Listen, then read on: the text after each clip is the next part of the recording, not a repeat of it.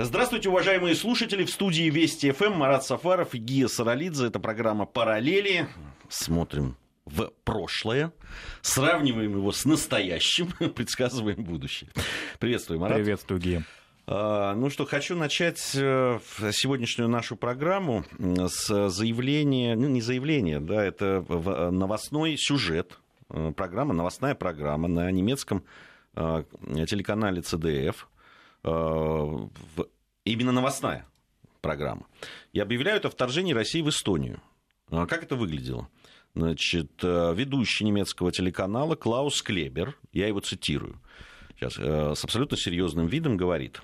Американская армия совместно с немецкими и европейскими союзниками направляются к Эстонии, чтобы изгнать подразделения российских вооруженных сил, которые вошли туда как несколько лет назад в Крым э, сообщает ведущий новостей. Потом после драматической паузы говорит, это неправда, просто образ, однако вполне реалистичный. И далее Клаус Склебер рассказывает о э, сдерживающей роли НАТО, о том, что военный блок олицетворяет собой беспрецедентную историю успеха, э, при этом противоречит сам себе, потому что чуть ли не э, в одной фразе он говорит о том, что Североатлантический альянс ослаб как никогда. А, я напомню, что телеканал ЦДФ э, не раз э, уже отличался вот такими вот э, тезисами. Однажды в эфире телеканала был показан фильм «Холодная война Путина», где утверждалось, что под видом мигрантов в Европу едут агенты Кремля, оказывается.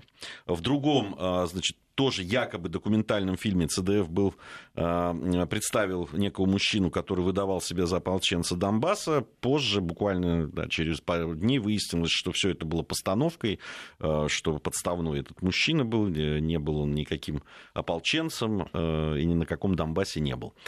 Вот это то, с чем мы сейчас имеем дело. Почему именно в программе «Параллели» хотелось бы это обсудить?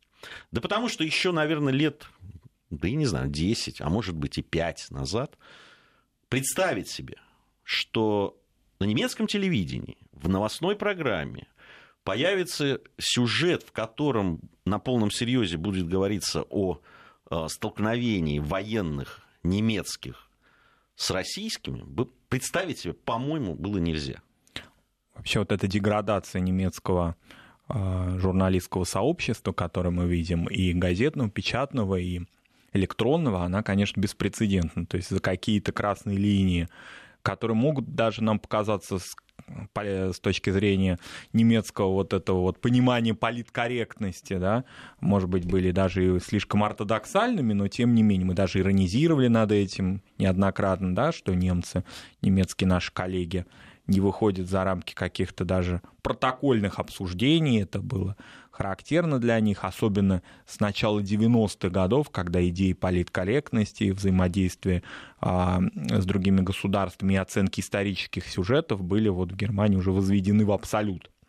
Тем не менее, вот за последнее время происходит э, ровно наоборот, то есть происходит отступление от этих правил. Такого рода сюжеты провокативные, в какой-то степени э, идеологически провокативные или направленные на повышение рейтинга тех или иных программ происходили в разных странах мира. Я думаю, Гей, вы помните сюжет э, грузинского телеканала да, о новом неком да, противостоянии Грузии и России, который вызвал, э, в общем-то, несколько, там буквально даже, по-моему, несколько минут да, этого телерепортажа вызвало у многих телезрителей, особенно пожилых, сердечные приступы, это потом отмечалось, и даже инфаркты. Да? А, но все-таки а, ситуация да, на телеканале грузинском, скажем, и особенно если мы учитываем, что это речь шла о а, таком политизированном журналистском да, репортаже, и, собственно, и новые было ожидать трудно в тех условиях. Такого рода истории происходят и в других частях мира. А здесь вроде бы образец и пример для всей европейской, может быть, даже в определенной мере и мировой журналистики потому что, в отличие, скажем, от тех же американцев, корректность подачи, оценки, а, вот эта самая пресловутая политкорректность, они все были а, для германского телевидения, для германской прессы очень характерны. Мы знаем массу случаев, когда а, некорректные высказывания даже, ну, допустим, очень крупных и известных немецких журналистов приводили к их отставкам. Все это ушло полностью, и теперь они, ну, в общем, на каком-то, я бы сказал, на постсоветском таком поле работают журналистики. Олигархическом или вот каком-то вот исключительно да, связанном с повышением рейтинга. Хотя про повышение рейтинга второго немецкого телевидения, я, телеканала я бы не стал говорить, его и так смотрят немцы. Да? Здесь скорее приучают а, зрителя, приучают общественность к тому, что вот в принципе такого рода сюжеты, они вполне реалистичны. Это и... разговор не политиков и не натовских генералов в отставке или без, а вот э, журналистов, которым люди доверяют в прайм-тайм, их смотрят. Мне кажется, что здесь приучают даже не к тому, что такие э, возможны э, сюжеты на телевидении, что такой вот провокационный э, тон э, возможен, который провокационный, заметьте, уже да, там, фактически э, сценарий Третьей мировой войны. А, мне кажется, что приучают вообще к той мысли, что немецкие солдаты могут воевать против русских солдат. Что это возможно. Что это в этом, ну, в общем, все дело идет к этому что они готовят почву э, психологическую, да, вот что э, вот это переступить можно, что результаты там и э, вся история Второй мировой войны и э, тот ужас, который был э, пережила и Германия в том числе, э, да, там э, в 30-е, 40-е годы, э, что тот ужас, который они и кошмар, который они устроили на нашей территории, и эти вот э, более 20 миллионов э, жертв наших, э, которые, которым они имеют непосредственное отношение. Понимаешь, это, это же в один ряд становится заявлением вот этой вот немецкой журналистки, которая решила в, в памятный день снятия блокады с Ленинграда объяснять Э, русским людям о том, как они должны отмечать эту дату, что правильно, а что нет, кто виноват в многочисленных жертвах. Это они позволяют себе в отношении нас. И такими сюжетами, мне кажется, просто это, это прямое отношение имеет к тому, чтобы забыть, какая вина на них лежит. Я согласен с вами из э, программы нашей предыдущей. А, вчера мы об этом говорили, что, вероятно, последним бастионом вот этого вот отношения к немецкой истории и 40-х годов и к тем страданиям и трагедиям, которые Германия принесла миру, остается только Холокост. Все. Это вот какая-то... К нему уже подступаются, уже начинается какая-то определенная пока вроде полумаргинальная дискуссия на эту тему, но, в принципе, мне кажется, что и тоже и этот бастион очень многие начнут, ну, во всяком случае, в формате дискуссий, обсуждений, а, тоже к этому придут. Тем более, что опыт есть. Ведь а, мы знаем, что подобное отношение к исторической памяти, у нас считается, что вот прям сразу денацификация началась в конце 40-х годов, и прям сразу все стали в Западной Германии так усиленно каяться. Ничего подобного. Это стало происходить, по большому счету, только в 60-е годы, так отчасти там бывали ситуации, когда левые активисты, значит, раздавали пощечины немецким канцлерам, было всякое, да, к началу 70-х годов стало уже это очевидно, а, что вот эта историческая ответственность существует. Поэтому традиция отрицаний, традиция вот такого определенного прощупывания почвы, она уже существует. Существует, я э, абсолютно.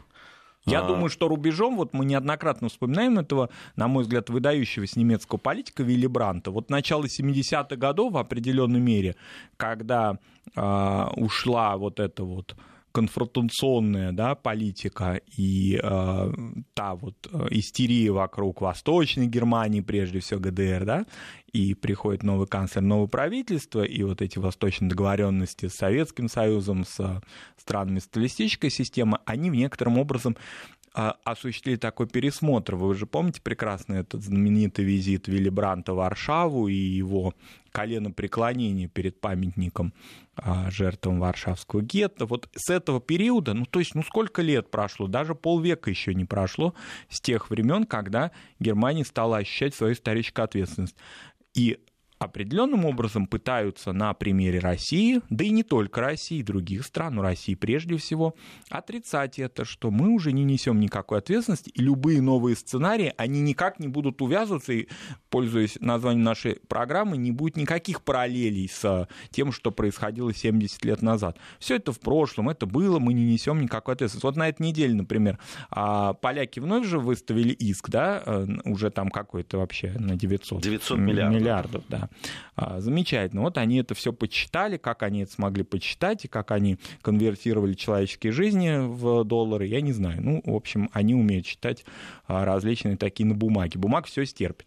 А, но ведь и со стороны Германии уже начались такие определенные очень жесткие высказывания тему, которые трудно были представимы раньше. Раньше что-нибудь такое вот размытое, расплывчатое, там бы им ответили. А тут им так жестко им сказали, что, господа, в 1953 году ГДР подписал соглашение с Польшей о завершении репараций. Вот и все. Вы получили Силезию. И успокойтесь. Ну, поляки знают ответ на, на все вопросы, они знают, как дискутировать, они говорят, что нас же русские заставили подписать соглашение в 1953 году, там чуть ли не Берут, он, по-моему, помер к тому времени уже.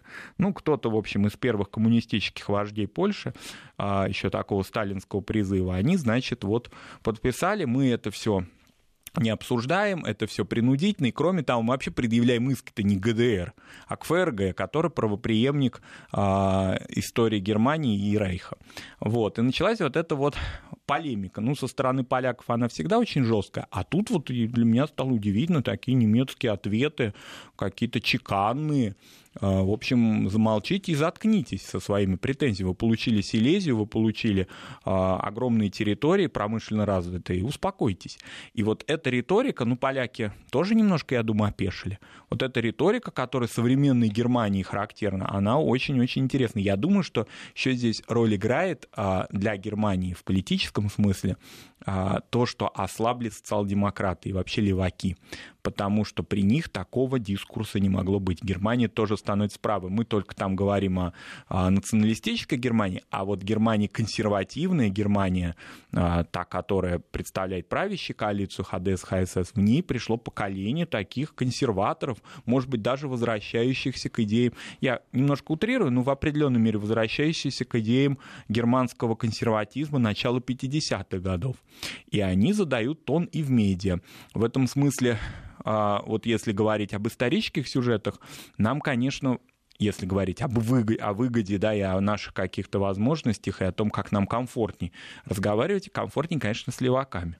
Потому что в этом вопросе, в вопросе истории, мы находим больше точек соприкосновения. В текущей политической конъюнктуры зачастую нет. Но говоря об истории, все-таки, когда были социал-демократы у власти, представить себе такого дискурса было невозможно. Согласен э, со всем, что ты говоришь. Я бы вот на что обратил внимание, Марат.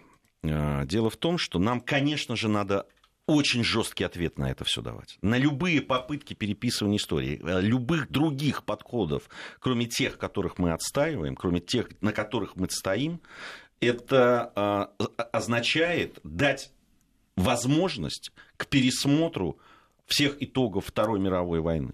Э, дать возможность пересмотреть э, основополагающие вещи, на которых там зиждется сейчас. Э, уже международное право нет, его просто нет как такового. Да? Я считаю, что это ну, осталось там какие-то вещи... правовой термин. Да, такой. который, да, термин, за которым уже практически ничего не стоит.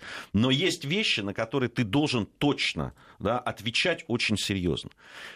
Самое страшное, даже не то, что происходит в Германии или в Польше, или там в прибалтийских странах. Самое страшное, что вот то, о чем они сейчас говорят, тиражируется и культивируется у нас в стране определенной частью.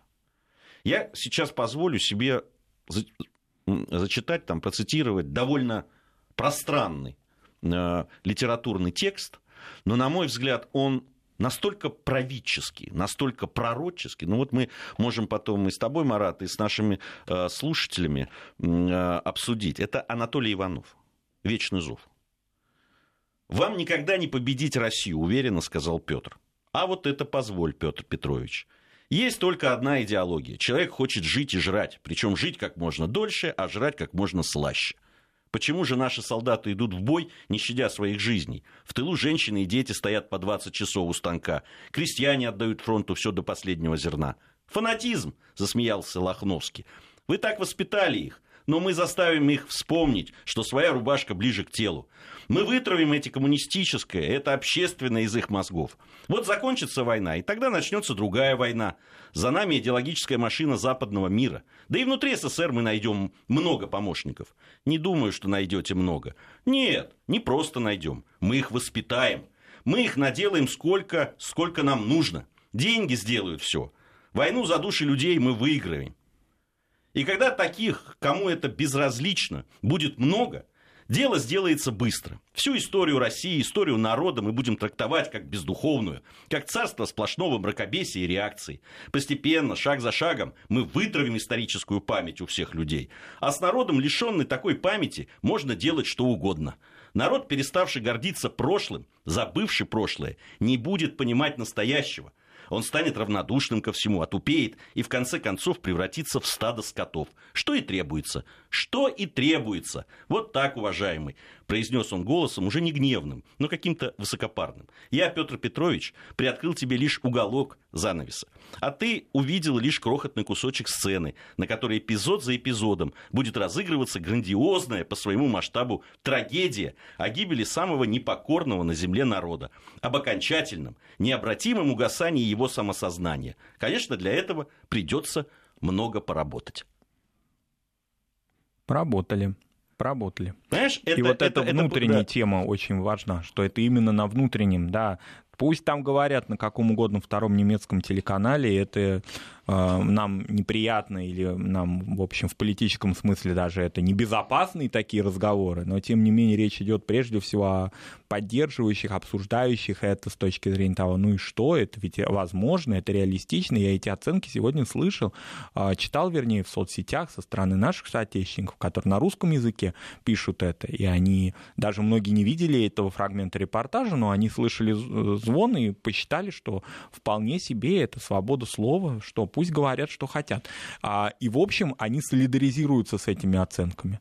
Это очень интересно, что очень многие из этих людей, представители либерального блока, то есть люди, которые, а, на мой взгляд, ну, это очень, может быть, жестко и жестоко прозвучит, они были невыживаемы в условиях, если бы они, если да кабы, если бы были перенесены в те а, ситуации, да, потому что как идеология либерализм, его а, без всяких, допустим, там этнических, классовых, а просто вот идеологически она была не, не жизнеспособна в условиях нацистского рейха и на территории, оккупированной нацистами, потому что наряду с людьми левых идей, коммунистами, а люди, а, придерживающихся либеральных идей, также оказывались или иммигрантами, они просто очень рано убежали из Германии, да, или людьми, которые стали жертвами этого режима. То есть вот каким образом соотнести это? Я не говорю, что эти люди солидаризируются с нацистами. Нет, конечно, так грубо нельзя сказать, но они а, считают возможным а, вот некий пересмотр и обсуждение каких-то незыблемых Марат, вещей. в том-то и дело. Может быть, нет, они впрямую не солидаризируются.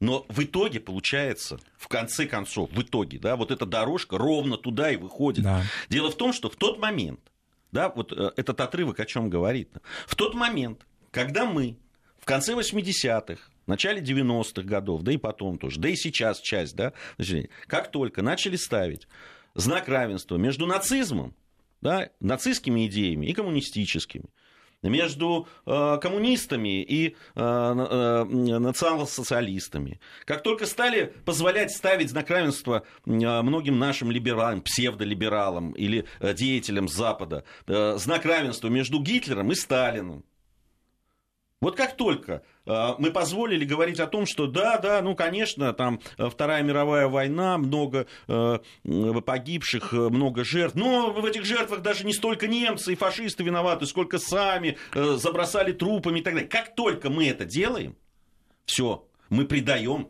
свою историю, мы предаем своих предков, мы предаем свою страну. Это надо понимать абсолютно четко, что никаких здесь допущений быть не может. Как только мы это позволяем, мы проигрываем тут же и становимся вот на ту дорожку, которая привела к тому, что сейчас происходит. Потому что, на мой взгляд, большую часть аргументов наши оппоненты зарубежные, они берут у нас самих, они их не придумывают потому что у них э, их аргументы вот свои собственные, там те послевоенные, да, консервативные, они четко вот видны, они как цитаты. Да?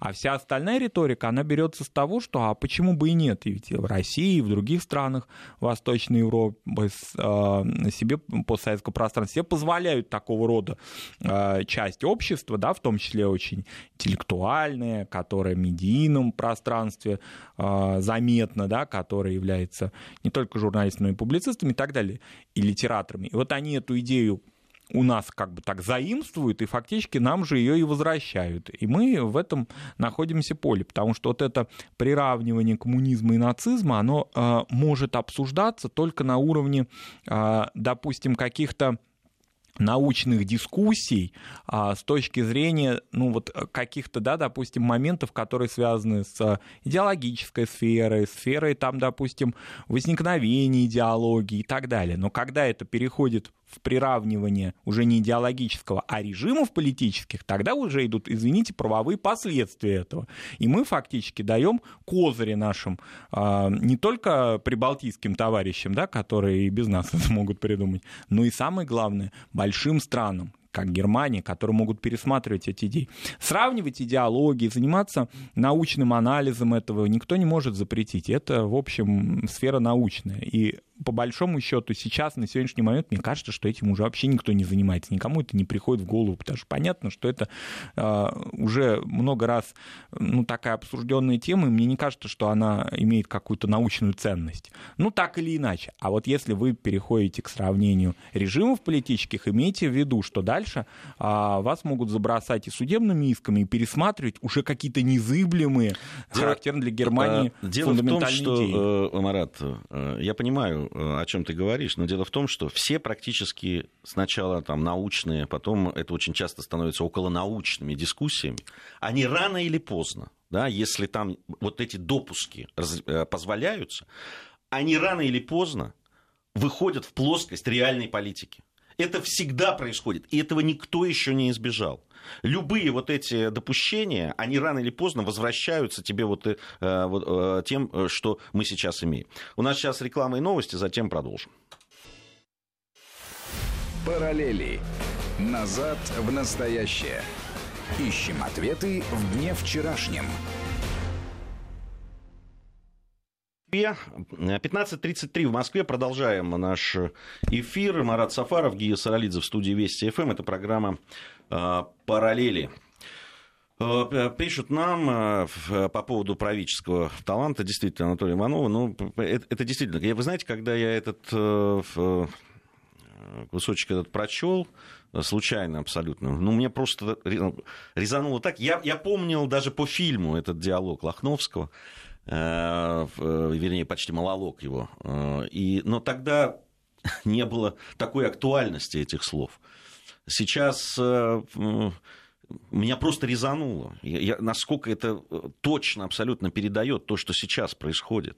А то, что сейчас нас пытаются просто лишить этой исторической памяти и через да, незнание собственной истории, незнание собственного природы вот того героизма и беспрецедентного, и того, э, той трагедии, которую пережил наш народ, э, через это разрушают сейчас страну и идентичность. Ведь очень такая вот гия, я думаю, вы, конечно, знаете такую современную тенденцию, когда многие либеральные, нелиберальные, разного рода, разные ориентации – а, люди говорят о том, что да, конечно, была Великая Отечественная война, мы гордимся своими предками, показывают своих дедушек и прадедушек, и в то же время они начинают отрицать идеологию того времени и фактически приравнивать ее к нацистской. Вот это очень, мне кажется, опасная тенденция. То есть они как бы вычленяют войну, они ни в коей мере не отрицают подвиг народа и даже своих родственников, своих предков, но при этом считают, что это некая вот такая народная идея идеи, да, вот народ победил, народ и так далее, а и ставит знак равенства между коммунистической и нацистской идеологией очень часто. Нам не надо отмахиваться от этого, да, брезгливо только. Ой, это ужасно, как же так, это прям наступили на святой, потому что этот западный дискурс, а, он очень популярен, и надо его знать, и надо уметь на это отвечать. Потому что, еще раз повторюсь, если это начинает выходить на, на уровень сравнения режимов политических, это крайне-крайне-крайне опасная история. Вот мне кажется, что почему сейчас немцы так активно отбиваются от всяких там прибалтийско-польских атак? Потому что они чувствуют, что начинается некое наступление, посягательство на правовые новые последствия да, а, войны, правовые, экономические. Ведь это же не только, кстати, восточноевропейская история. Мы помним, недавно греки там чего-то начали заявлять, им тоже хочется что-то там от а, современной Германии получить. Ангела Меркель, правда, им жестко ответила, но тем не менее. А, Ципрос, значит, он не хочет, видимо, хочет конвертировать кредиты, которые он набрал от Европейского Союза, через а, вернуть их через полученные компенсации. Вот так, что ли? Ну, такой номер не проходит. Но дело в том, что когда реваншистские, а я по-другому не могу назвать, вот эти все идеи начинают э, будироваться, когда реваншизм становится э, чуть ли не, ну, я не скажу сейчас основополагающей идеологией некоторых государств, но во многом, э, когда начинают пересматриваться те, в общем, общие постулаты, до которых мы договорились, после э, э, Второй мировой и войны. неоднократно их подтверждали. И, и неоднократно в том-то и дело их подтверждали. Здесь вот это э, такая э, психология, а нас-то за что не пройдет? Как только вы подвергаете сомнению один пункт, тут же другие подвергнут второму. Нас спрашивают, какое произведение, о котором мы говорили, вот Алексей из Томска. Алексей, это Иванов «Вечный зов». Я э, цитировал там довольно большой э, большой э, да, фраг- знаменитая фрагмент. экранизация. Есть экранизация, да. Но, кстати, вот не весь э, этот монолог Лохновского вошел в экранизацию. Там часть его есть, а часть это уже э, именно в книге. Вот. И она действительно очень правительская. Здесь еще вот что важно сказать по всему этому поводу, когда мы говорим ты очень тонко э, подметил, Марат, о том, что сейчас э, вот э, люди, которые говорят, да, да, простые солдаты, они вот на их плечах, да, там все, но на самом деле все вопреки. Вопреки. Это же вот не надо было столько людей погубить там это. Да, наверное, там жестокость того момента, это сделала так, возможным то, что погибли, может быть, те, которые могли бы не погибнуть. Но это уже все. Здесь уже пересчета не будет. Не будет пересчета. И виновник в этой трагедии все равно один. Это фашизм и нацизм. И это те, э, та Европа, которая, объединившись, ну, или была объединена уж, как хотите это назовите, Гитлером, которая пришла на нашу землю. И другого быть не может. Это было все равно, я буду повторять это всегда. В этой войне, которую мы называем Великой Отечественной войной, абсолютный мрак и абсолютный сатанизм встретился с абсолютным светом. И свет победил. Все, на этом точка. Дальше могут быть разговоры там, на уровне там, а, ученых и так далее. Разговоры. Но они должны, исходить они должны из этого. Они... И все что, что, все, что противоречит этому, это должно просто э, выжигаться каленым железом. Они должны исходить, да, сравнивая различные идеологии, не с того, как они там возникали, извините, в конце 19 или начале 20 века, а как одна из этих идеологий развивалась в 40-е годы, в 30-е и особенно в 40-е, с 39 и 41 годов. К чему она приводила?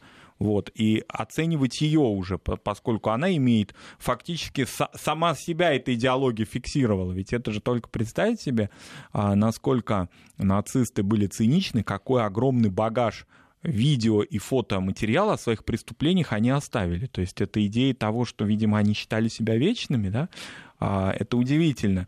Ведь не, а, ну, не характерно для преступников, осознающих тяжесть своего преступления создавать такой огромный арсенал вообще свидетельств против себя. Это удивительно.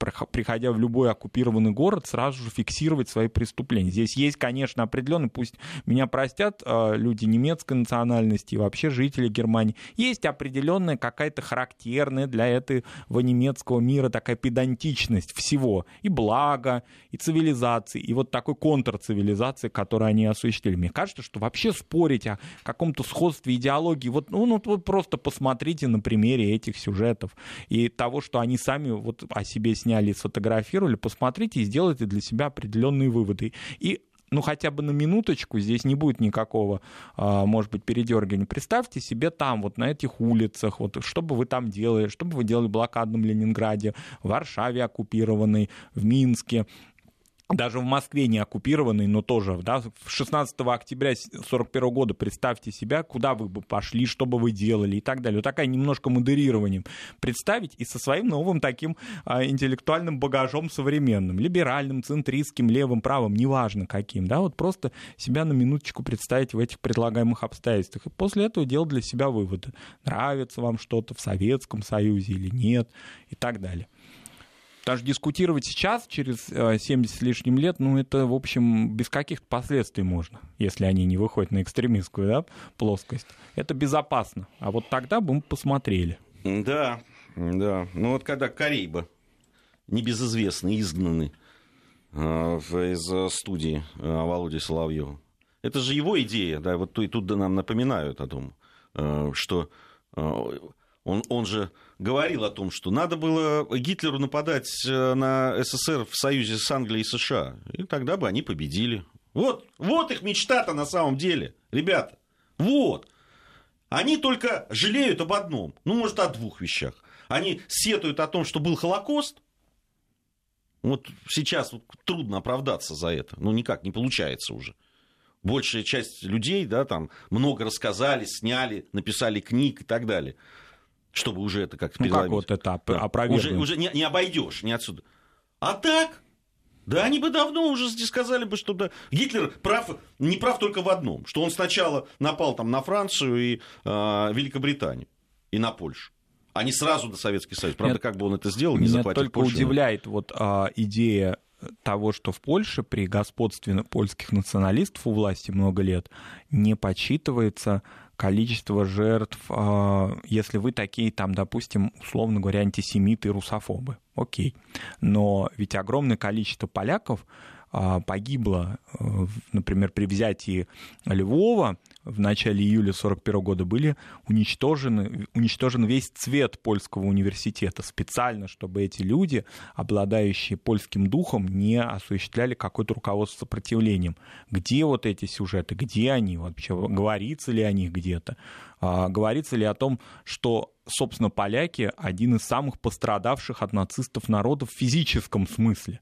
И не только в физическом, а еще и в нравственном, потому что ведь у нацистов была очень изощренная программа извращения людей, да, когда они поляков а, пристраивали в нацистские лагеря, и это тоже такая полутабуированная да, тема, когда они были надсмотрщиками, когда они а, осуществляли контроль за заключенными, в том числе и в лагерях уничтожения в гетто. Вот как вот, вот эту тему обойти, как-то они легко вот так вот, у них, значит, виноваты все кругом, а вы, ваши собственные жертвы, где они? Ведь они же не только а, в Катане погибли, извините, да, или в Харькове, да, они погибли прежде всего на территории самой самой Польши, которая фактически такая европейская братская могила. Здесь э, страшная ошибка, я бы даже сказал преступление да, тогдашнего нашего агитпропа советского, которое позволило э, всем этим мерзавцам, э, которые э, были повинны, на, из стран Восточной Европы особенно, которые воевали за Гитлера, которые участвовали в погромах, которые участвовали в карательных операциях и против еврейского э, населения, и против э, советского населения, которые убивали и украинцев, и белорусов, и поляков, и евреев. Вот мы, мы позволили тогда, вот, вернее, Агитпроп сделал так, что мы забыли, что и хорваты, которые потом в Югославии, да, там э, были и венгры, мадьяры. Да даже и, итальянцы. Да, да, итальянцы и французы. Мы про э, Нормандию Неман снимали кино, мы рассказывали про французское сопротивление, мы рассказывали про испанских э, республиканцев и так далее. А про тех, кто вот это творил на нашей стране, мы не рассказывали. Мы были политкорректны тогда. Ну и получили по полной программе сейчас. Вот. Никогда больше на эти грабли надо не наступать. У нас небольшая совсем пауза, и потом вернемся. Вести ФМ.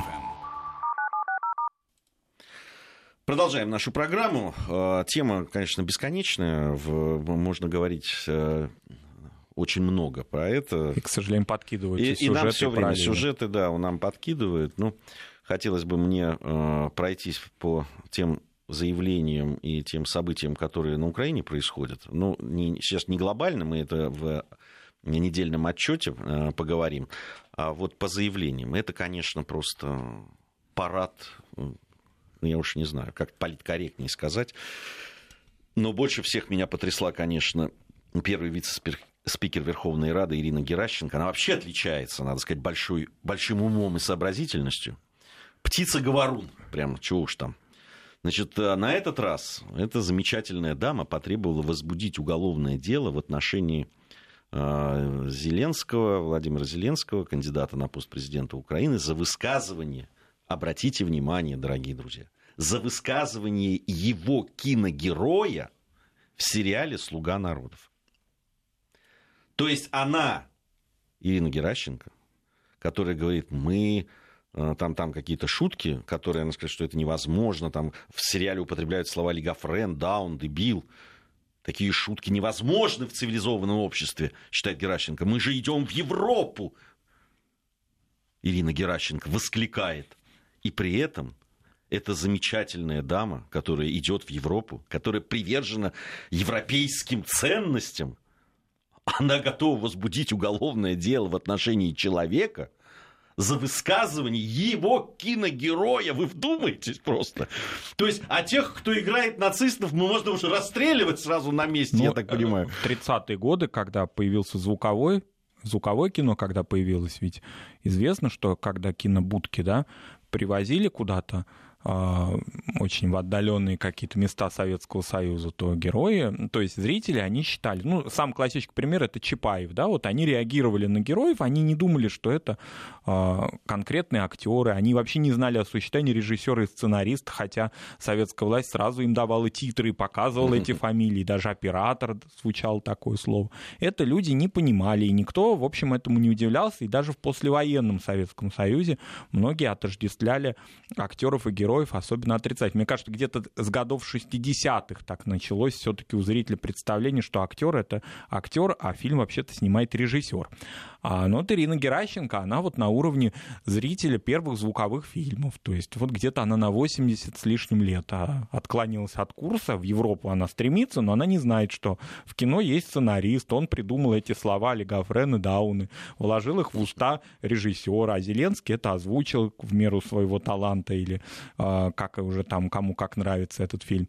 Вот, ну, такой вот уровень, значит, а, вице-спикера, да, парламента, он вот такой вот замечательный, наивный. Кстати, режиссеры, особенно и актеры, вот Вера Петровна Морецкая, когда ездили там член правительства, вот она приезжала, там где-то играла, говорила и так далее, встречи со зрителями, они умилялись таким зрителям, они же ведь претензий им не предъявляли, они говорили, как замечательно, вот как вот они нас воспринимают, эти люди чистые, они прекрасно, вот, вот это такой кинематограф и должен быть. Вот Ирина Геращенко из этой Незамутненный. Абсолютно. Ничем не замутненный, я бы так сказал. Да, ну если она была бы вот, ну, рядовым жителем там города, там, скажем, Винницы или Черкасы, замечательно, но она ведь все-таки обличена какой-никакой властью, парламентской. Ну, с кино-то там вообще очень интересно. Вообще с, с искусством на Украине происходят же интересные события. Там никакому, а, не знаю, коммунистическому цензору не снилось а, возможности такого. Я думаю, что а, Михаил Андреевич Суслов, которого мы часто вспоминаем, я думаю, он просто даже представить себе не мог таких полномочий, которые ему бы были приданы, да,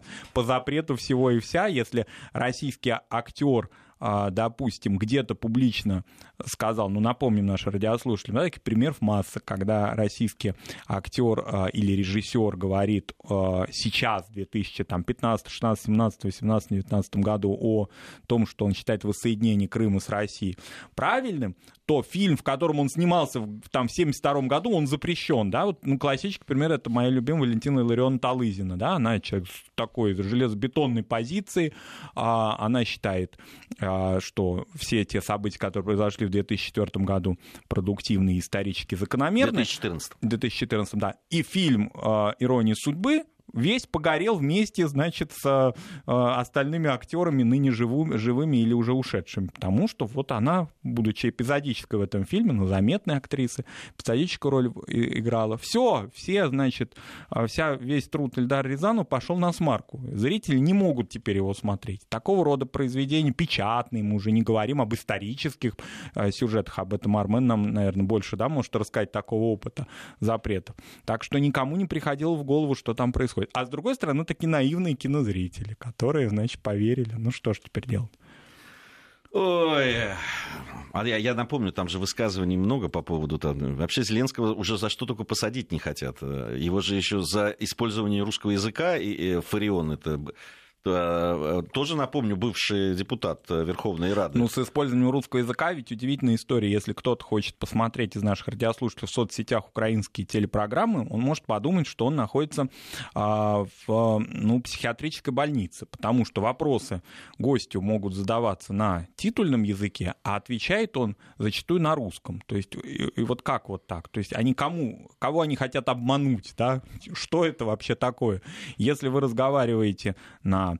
Государственном языке, который вы считаете да, государственным, то уж извините, тогда ваши спикеры, ваши гости, в том числе известные а, представители там украинского бамонта какого-то политического или творческого, тоже должны тогда соответствовать вопросам журналистов. Оказывается, вот так можно задавать вопросы на одном языке, а отвечать на другом.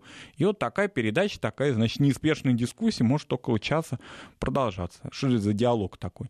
Вы уже определитесь, какой язык у вас доминирует. Поэтому, ну, у Фарионта там, она, э, когда в таких оказывалась предлагаемых сложных обстоятельствах, там же ведь не только она, там много, да, людей, которые борются с продавцами в магазинах, с кондукторами в автобусах, не на титульном языке разговаривающими.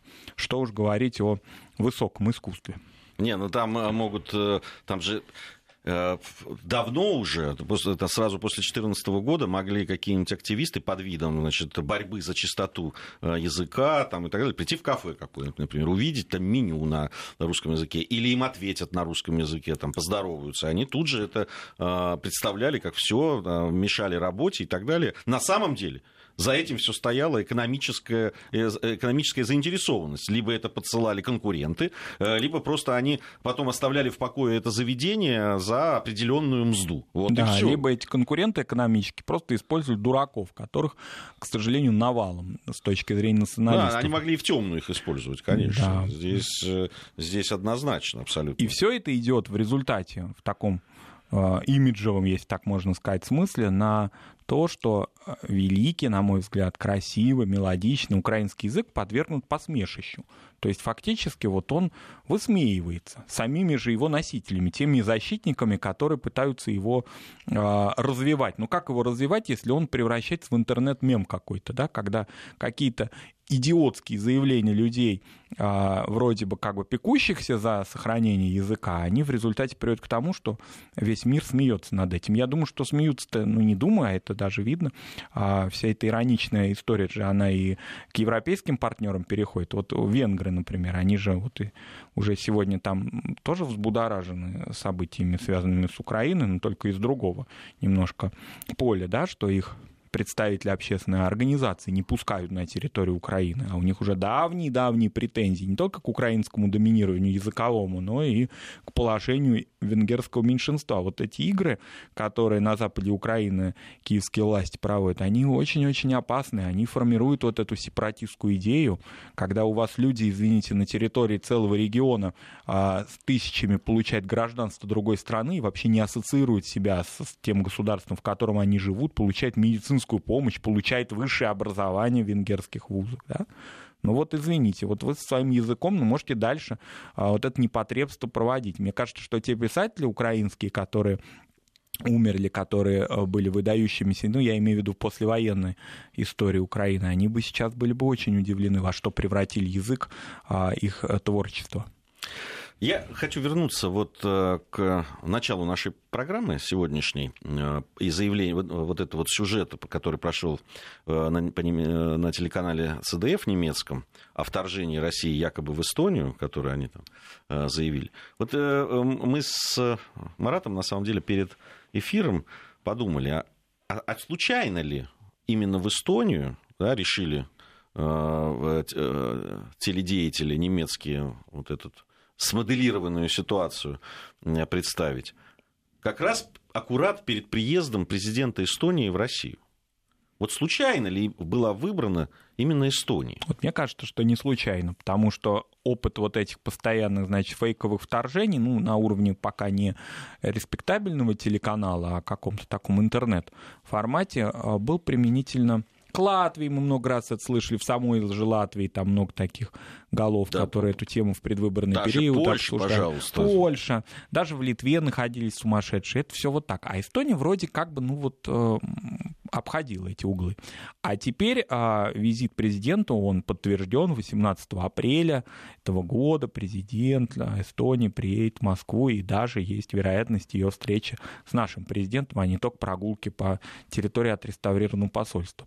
И а, кроме того, вот как-то немножко на этом поле не обсуждаются в этих сюжетах темы. Я их не могу назвать потеплением, не беру на себя такую смелость. Но определенных каких-то позитивных сигналов, которые в конце прошлого и в начале этого года происходили в наших двухсторонних отношениях. Они не так заморожены, как многие это представляют, и в том числе многие противники президента Эстонии, говоря ей, в Эстонии же, да, говоря ей, куда ты едешь, у нас нет никаких отношений. Они есть определенные.